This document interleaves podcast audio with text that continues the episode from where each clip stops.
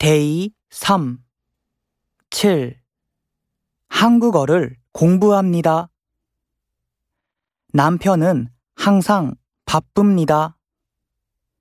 저는 보통 아이스 아메리카노를 마십니다. 한국어를 공부합니다. 남편은 항상 바쁩니다. 저는 보통 아이스 아메리카노를 마십니다.